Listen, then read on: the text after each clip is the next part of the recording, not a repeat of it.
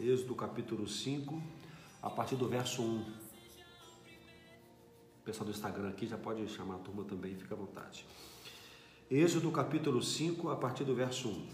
Depois disso, Moisés e Arão foram ver o faraó e declararam, assim diz o Senhor, não, não me abandona não.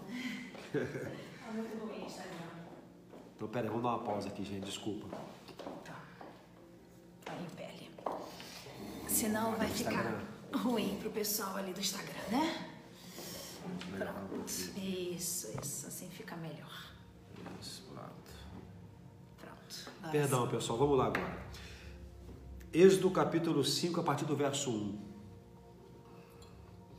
Depois disso, Moisés e Arão foram ver o Faraó e declararam: Assim diz o Senhor, o Deus de Israel: Deixe meu povo sair para celebrar uma festa em minha honra no deserto.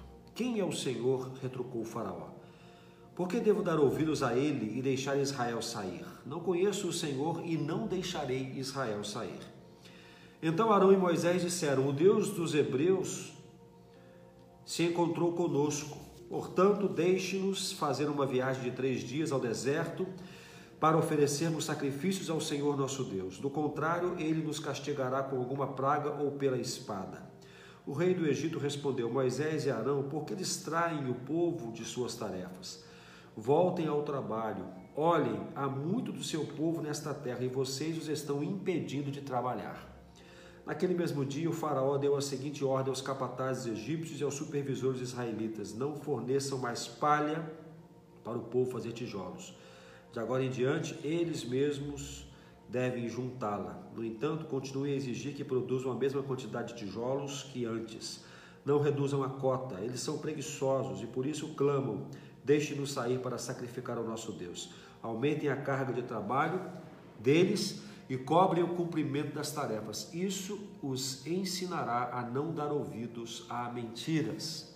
Bom, é interessante porque o faraó tem um comportamento meio que parecido com outro faraó lá atrás, né? Quando começa a perseguir, lá na época do nascimento de Moisés, né? Aquela perseguição que, que havia para com o povo de Deus ali no Egito.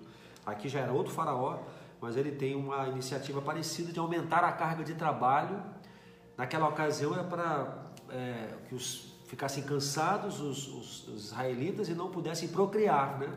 Agora a intenção deles, é, do, da liderança do, do, governo ali, era que é, eles parassem de pensar em sair para sacrificar ao Senhor. Aqui Moisés e Arão estão indo ao faraó para a primeira conversa, o primeiro contato e apresentar ao faraó a, a, proposta de Deus que o povo saísse do Egito. E é interessante, eu quero fazer o primeiro destaque aqui, eu tenho percebido isso com muita clareza nas Escrituras, qual foi a intenção de Deus ao tirar o povo, a primeira intenção ao tirar o povo do Egito, é que esse povo pudesse adorá-lo, para que esse povo pudesse prestar culto a Ele, para que esse povo pudesse celebrar o seu nome.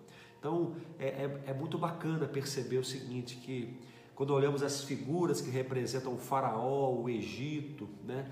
o monte de Deus, que é o Monte Sinai, a gente percebe, um, faz, fazemos uma analogia maravilhosa.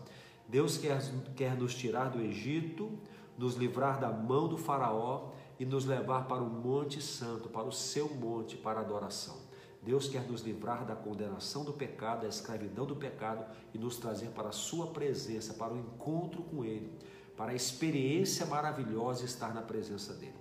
Meus queridos, hoje nós queremos falar sobre esse primeiro encontro de Arão, Moisés com o Faraó, o convite de Deus e qual foi a estratégia do Faraó para tentar tirar do coração do povo de Deus o desejo de adorar o Senhor.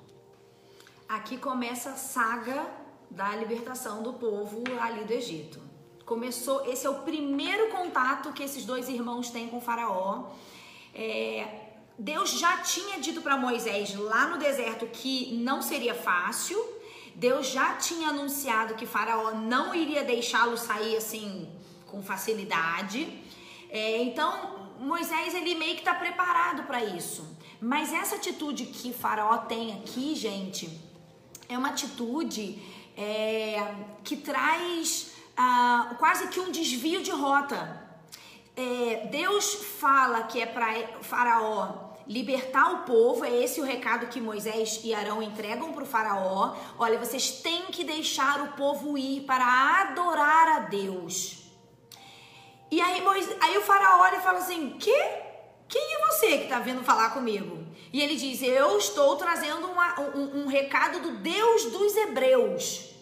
E Faraó diz: Olha, eu nem te conheço. É claro que eu não vou liberar esse povo. É um povo muito grande. Em outras palavras, ele está dizendo: Eu preciso desse povo. E é o seguinte, vocês estão agora vindo aqui me trazer essas incomodações de querer libertar vocês. Eu acho que esse povo tá aí à toa, sabia? Então, para vocês pararem de querer sair para adorar esse Deus de vocês, eu vou dar o que fazer. E aí ele aumenta a carga de trabalho. Posso falar uma coisa? Que eu estava me lembrando disso hoje pela manhã. É interessante porque o faraó ele chama a adoração a Deus de distração. Olha só que é. interessante ele fala assim: esse povo está tá, tá, tá muito distraído, eles estão querendo buscar Deus, estão muito preguiçosos. O Faraó chama de distração a, o desejo de adorar a Deus. Uhum. E aí ele aumenta a carga de trabalho. Já no Novo Testamento, Jesus chama o trabalho de distração uhum. com Maria e com Marta. É. Quando Maria está aos pés de Jesus e Marta está preocupada em trabalhar para lá e para cá e servir assim, assado o Senhor Jesus fala assim: você está preocupado com muitas coisas, distraído com muitas coisas, algumas versões dizem. Então, é. enquanto o faraó chama de distração o buscar a Deus, Jesus chama de distração o trabalho, né? E chama de escolha certa buscar a presença e a intimidade com Ele. É, gente. Olha, a gente quer ser bem direto nas lições que essa parte da palavra de Deus nos ensina a ideia, a, o destino final do povo que Deus queria era adorar a Ele. Sair do Egito e ir para aquele monte onde Deus chamou Moisés e ali eles fazeriam adoração a Deus. Mas esse povo ainda não era livre. Então, aquele que naquele momento subjugava disse: vocês não vão se distrair. Eu vou dar mais trabalho para vocês. E aí, gente, realmente ele aumenta a carga de trabalho. É, esses escravos tinham que construir tijolos, eles construíam as, as grandes os grandes monumentos, templos, casas, enfim, tudo que existia no Egito, os escravos construíam. E então ele diz assim: Eu vou. A palha que eu entrego para vocês fazerem o tijolo com mais facilidade, eu não vou entregar mais. Então vocês agora, além de buscar a palha, vão ter que fazer os tijolos e vocês não podem diminuir a, a, cota. a, a cota, a produção. Sabe, amor, quando eu penso nisso, eu acho que hoje a gente está vivendo um tempo onde parece que as pessoas veem o trabalho e vivem a vida profissional como essa escravidão de uma cota, de uma, de uma produtividade, de um aceleramento que é parecido com o que esses escravos começaram a viver. A diferença é que lá eles não tinham escolha, eles eram escravos eles tinham que obedecer. Mas parece que hoje nós nos, nos, nos tornamos escravos do trabalho por livre e espontânea vontade nos tornamos escravos das nossas vontades. É. Temos vontades de ter coisas, de conseguir, de alcançar coisas, e, e esta vontade nos escraviza, porque para poder alcançar e cumprir essas vontades, temos que trabalhar mais. E ao trabalhar mais, temos menos tempo para buscar o Senhor. Então, olha só que a estratégia do Faraó é a estratégia de Satanás hoje. Né? É, um aumento de trabalho, um aumento de trabalho para nos tirar a atenção para a busca ao Senhor. Então hoje é a mesma coisa. A gente não percebe que estamos sendo enveredados por uma estratégia do inferno. Buscar ter mais coisas, conseguir mais coisas, atender nossas vontades. Cada vez temos mais vontades.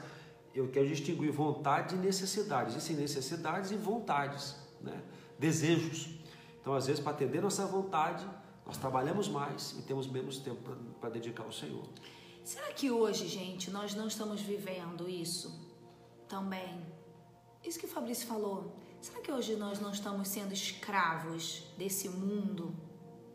Desse mundo que é capitalista, que é que oferece tantas coisas, sabe, gente? A gente nunca viveu num tempo de tantos avanços tecnológicos é, a gente nunca teve uma geração com tanta oferta de tecnologia que nos faria ter mais tempo. Entende? Hoje a gente tem meios de transportes mais rápidos do que as gerações passadas, do que as, as, as, as eras passadas, né? É pra gente chegar mais rápido. É, a gente tem máquinas que fazem os serviços de uma forma mais produtiva. Se eu pensar numa dona de casa de antigamente, lavava roupa na mão, tinha, muitas pessoas tinham que, sei lá, lavar roupa fora, não tinha água em casa. Hoje a gente aperta um botão, a máquina lava. Né? Hoje a gente pode até pegar uma louça e botar numa máquina para lavar. Então, a sensação que eu tenho é que parece que ficou estranho, porque a gente tem hoje ofertas tecnológicas que nos dariam mais tempo livre, mas nunca vivemos uma geração com tão pouco tempo disponível. Então, gente, tem alguma coisa errada com a nossa vida. Era pra gente desfrutar de um tempo é, é, é, sem ser de trabalho para a gente buscar a Deus, para a gente se dedicar ao Senhor, até mesmo em relação à nossa família, a gente se dedicar aos nossos. E parece que é o contrário. Vocês concordam que a gente está vivendo um tempo onde as pessoas não têm tempo? E não tem tempo por quê?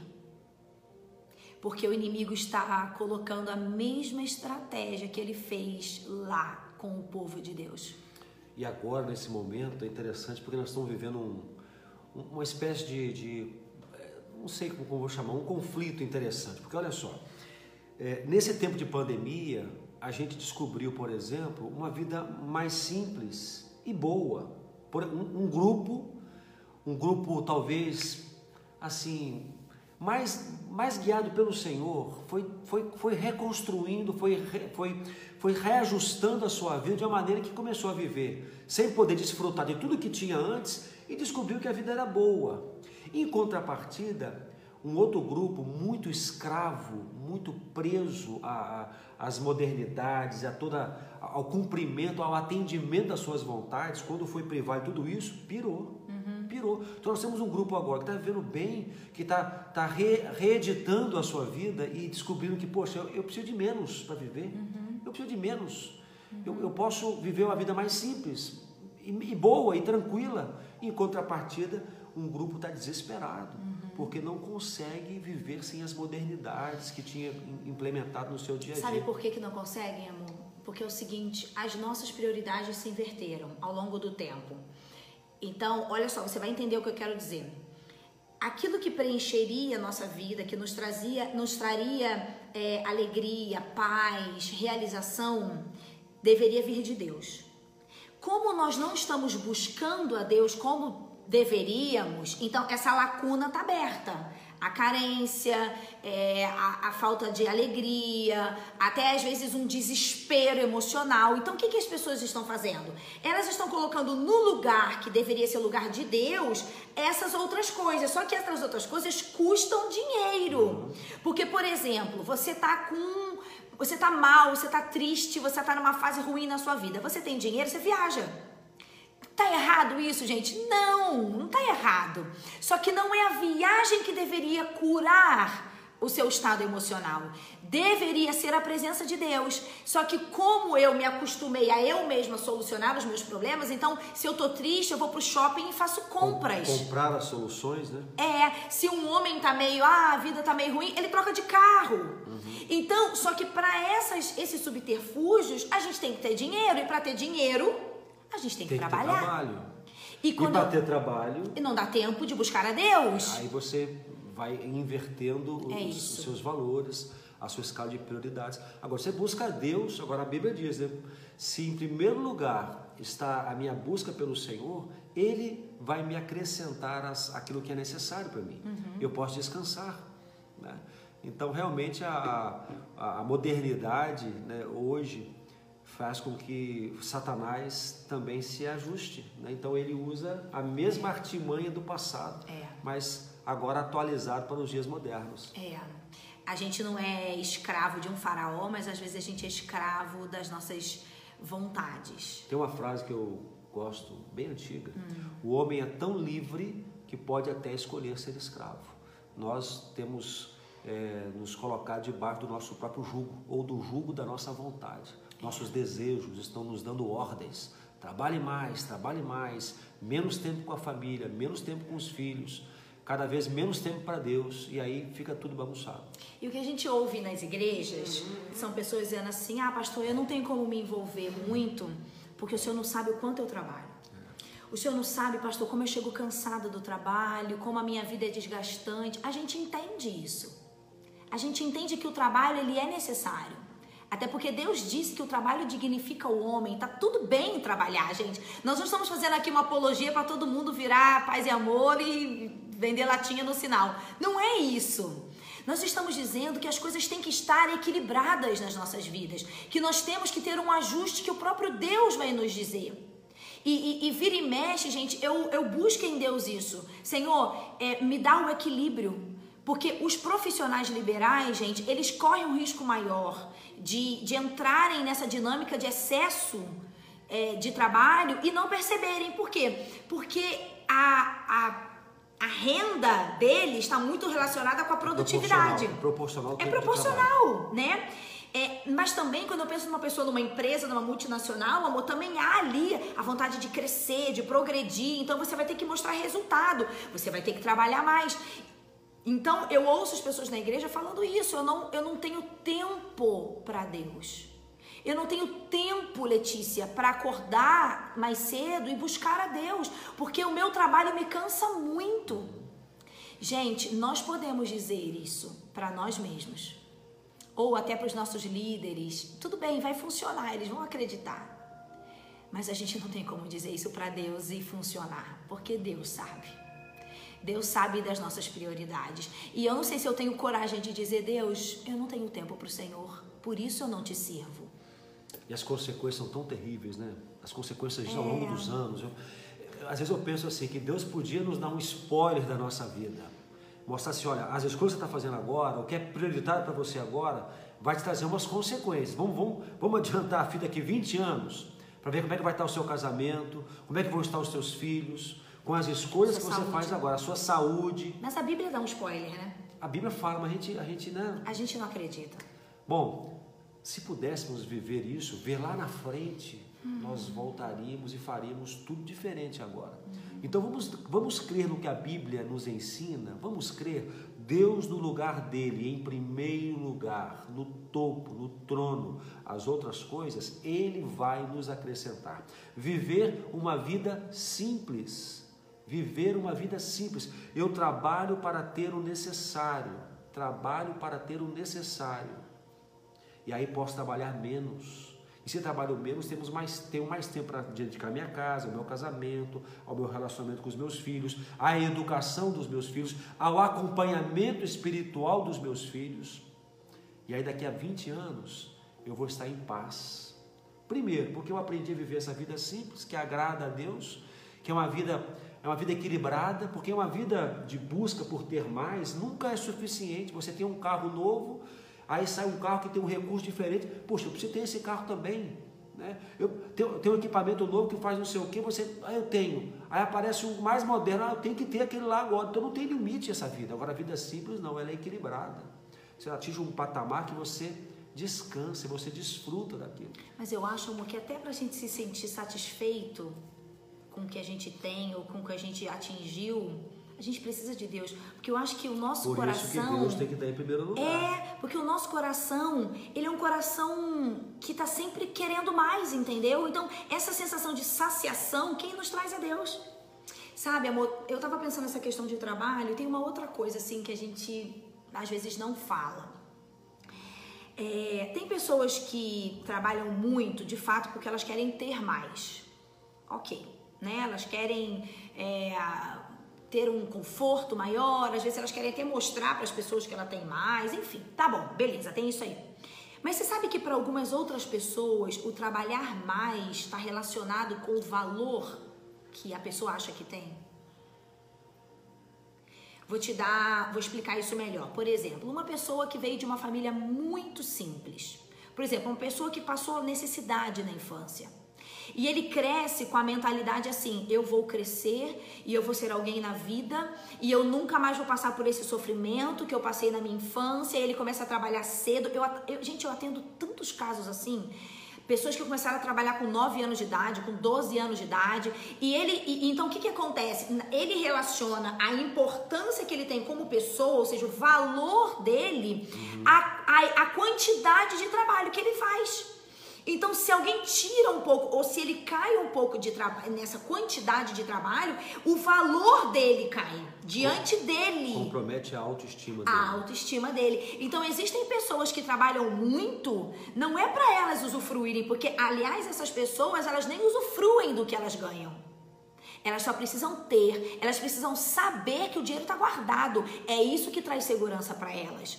Então, são pessoas que não têm tempo para Deus? Não tem, porque trabalham muito, sim, mas não porque elas querem usufruir, é porque elas atribuíram valor delas ao trabalho e porque a segurança do futuro está no dinheiro que está guardado, na aplicação que está ali, nos imóveis que ele conquistou. Vocês estão entendendo, gente? Então, seja qual for a questão que te inclina a trabalhar demais, você precisa rever as suas prioridades. Aonde está Deus na escala de valores do seu tempo, da sua dedicação? Aonde está Deus? Amém. Bom, vamos colocar as coisas em ordem, né? Deus em primeiro lugar. A palavra de Deus diz assim: tudo que tiver a mão para fazer, faça o quê? Conforme as suas Conforme forças. as suas forças, né? Então nós temos que buscar esse ponto de equilíbrio, saber que eu não preciso fazer além, eu posso fazer o que é necessário. Deus no lugar dele, o tempo para Deus, o tempo para a família, o tempo para o casamento, o tempo para os filhos, o tempo para a educação dentro de casa, o tempo para buscar Deus em família, o tempo para servir a Deus. Gente, buscar o equilíbrio, né? nada de loucuras e cuidado para não deixar Deus de lado da sua vida. Cuidado, este é o grande erro. Quando o Senhor tira o povo do Egito, Tira esse povo para que eles pudessem, como povo, buscar a, a, presença, a intimidade com o Senhor. Uhum. Deus não nos tira do pecado para que possamos ter uma vida ainda presa ao pecado de alguma forma, ainda escravo ao pecado, ainda escravo das nossas vontades. Deus nos tira do pecado para estarmos na presença dEle, para estarmos no monte dEle, para estarmos uhum. buscando a face dEle, para andarmos em intimidade com Ele. Se nós mudarmos esses valores, nossa vida fica tudo bagunçado e não dá para adiantar a fita e ver como é que é lá na frente. Temos que crer que a Bíblia fala a verdade e obedecer ao Senhor. Deixa eu só contar uma coisa para vocês. Eu dei esse testemunho em alguns lugares recentemente. 2018, gente, eu fiz, esse, eu cometi esse erro de trabalhar muito. É, foi um ano em que eu dei muitos cursos, é, me dediquei muito à clínica, consultório, vários dias vindo para cá, é, esses treinamentos que surgiam. E lá no início, quando surgiram todos, toda essa demanda, surgiu a demanda de trabalho, de cursos, eu fiquei feliz e eu achava que era Deus me trazendo tudo aquilo. E eu fui entrando, e eu fui entrando e fui trabalhando mais. E, e como eu trabalhava muito, eu ficava muito cansada. Então eu não tinha ânimo e às vezes nem tempo para me dedicar às coisas do Senhor na igreja. Eu tô falando para vocês, eu sou a esposa do pastor da igreja. Eu trabalhava, sim, fazia as coisas que eu sempre fiz, sim, mas eu fazia de um jeito, do jeito que dava. Entende? E muitas vezes eu fazia porque era o meu compromisso, mas o meu coração não estava ali porque eu estava cansada. E naquele, naquele ano eu não tive, eu não liderei uma célula, é, naquele ano eu me lembro que eu não desenvolvi nenhum ministério novo, porque eu estava trabalhando muito.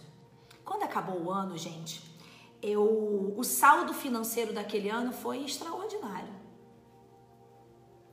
Mas eu estava triste. Eu estava frustrada. E naqueles momentos assim de terminar um ano e começar outro, eu estava buscando o Senhor em oração e o Senhor me trouxe esse entendimento. O que eu fiz com aquele ano? Produtividade 10, finanças 10. Mas o meu coração estava frustrado.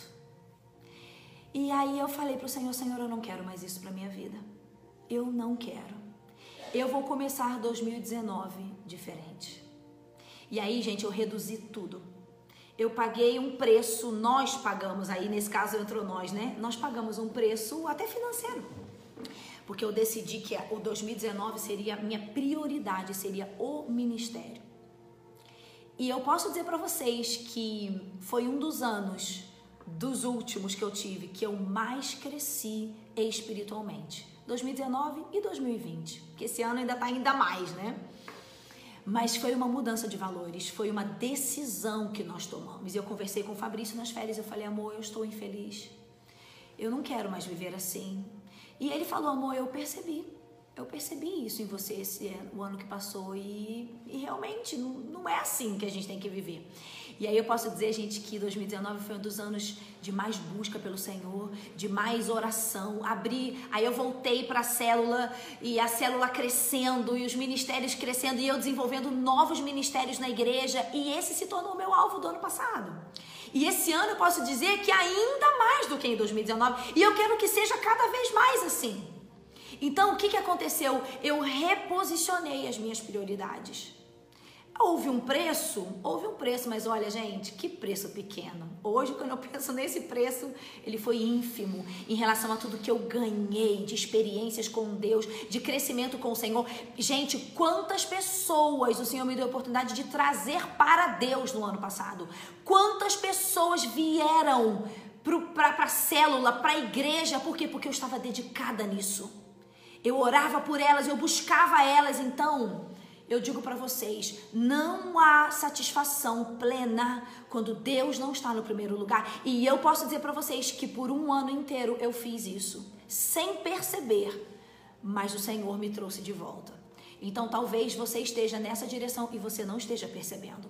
Talvez você colocou o seu trabalho, seus estudos, a, a sua empresa, não sei. Talvez você colocou algo no lugar que está te distraindo. E parece que não é pecado porque é trabalho, né, gente? Não é um pecado. A gente posterga. Dist... É isso aí. Não, eu vou, eu vou, tô dando um tempo no trabalho, tô trabalhando um pouco mais agora, eu tô dando tô um tempo, tempo na faculdade. Na igreja. Gente, um detalhe, só mais uma coisa. É, não, tô dando um tempo a mais para o trabalho, ah, um tempo a mais. um é, tempo. Tô gastando mais tempo com o trabalho, mais tempo com a faculdade. Cuidado. Eu vejo, só para fechar esse assunto, eu vejo muitos filhos se perdendo na época da faculdade. E os pais, às vezes, contribuem para isso. Não, meu filho, dá um tempo na igreja agora, dá um tempo para as coisas de Deus. Dá, não, é, não, é, não fala assim, a gente não fala assim, a gente fala assim, não, filho, não, não assume compromissos na igreja agora, porque agora você tem que dedicar a sua carreira. Cuidado com isso. Porque é nessa hora que dedica para a carreira que se que abandona Deus e que não volta mais. Ou quando volta, volta todo quebrado. Então, Primeiro lugar são as coisas de Deus. Primeiro lugar, confie que a Bíblia fala a verdade. O Senhor vai capacitar o seu filho na faculdade, com o tempo que ele está dedicando para a faculdade e com o tempo que ele continua dedicando para Deus. Deus. Deus vai abençoar o seu casamento se você buscar mais a Deus. Fique tranquilo que Ele vai fazer isso. Deus vai dar tudo que você precisa. Confie nisso. Cuidado para não cairmos nessa armadilha. Não, esse tempo é importante eu trabalhar um pouco mais. Nesse tempo é importante eu dedicar minha carreira. Quatro, cinco anos, focado na faculdade. Cuidado! Muitos jovens, eu estou falando com pais aqui e alguns hão de dar razão ao que eu digo. Muitos ah, jovens se perderam porque na época da faculdade priorizaram a carreira e se esqueceram de Deus. Os pais ficam loucos, mas muitas, muitas vezes eles são aqueles que contribuem para isso. Concordo com isso. Não negocie. Em primeiro lugar é Deus na vida dos seus filhos, não importa a fase que eles estejam passando. Em primeiro lugar é Deus. E Deus vai acrescentar tudo aquilo que lhe é necessário. Vai lhe dar uma carreira abençoada, vai lhe dar um casamento abençoado, vai lhe dar uma vida abençoada. Confie que a Bíblia Amém. fala a verdade. Amém. E confie que Deus vai te sustentar, que Deus vai cuidar de você, que Deus vai te dar realização profissional. Confie, confie. Amém? Amém. Às vezes o diabo, aliás, alguém já disse que o diabo não é criativo, né? Ele usa as mesmas estratégias, enquanto está dando certo ele vai usando. Então ele às vezes aumenta o trabalho, aumenta a nossa atenção para aquilo que parece ser muito importante e na verdade ele está nos distraindo do foco que é buscar a Deus. Você precisa hoje tomar uma posição sobre isso? Deus está te incomodando? Deus está falando algo ao seu coração agora? sobre o seu tempo, sobre distrações. O que, que Deus está falando ao seu coração? Talvez agora seja um momento de você falar algo para o Senhor, pedir perdão. Perdão por ter sido talvez seduzido ou levado para esse rumo que esse mundo está tomando. E de você não ter valorizado a necessidade de buscar a Deus, de se envolver com as coisas do Senhor. Porque o que Ele quer com você é comunhão, é intimidade. O que Ele quer com você é um relacionamento. Eu não consigo ter relacionamento com alguém que eu não dedico tempo. Então, será que você hoje não precisa falar algo para o Senhor? E consertar algo? Faz agora isso com Ele.